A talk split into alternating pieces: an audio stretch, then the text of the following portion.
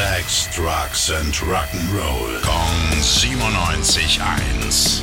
Rock News. Über 50 Jahre ist er jetzt im Musikbusiness unterwegs. Steve Hackett. Und jetzt gibt's ein komplett neues Konzeptalbum. Heißt The Circus and the Night Whale. Und ich würde sagen, der ist ganz schön fleißig, der Steve. Das Ding ist nämlich mittlerweile sein 30. Soloalbum. Auf der Platte dann auch stolze 13 Tracks. Und da hören wir jetzt rein.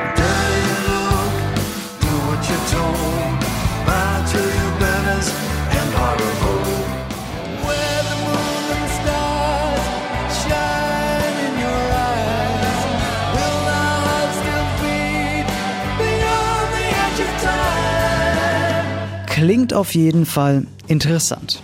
Er selbst liebt das neue Album und findet, dass es all die Dinge sagt, die er schon immer mal loswerden wollte. Die ganze Platte gibt's ab sofort überall im Laden und zum Streamen.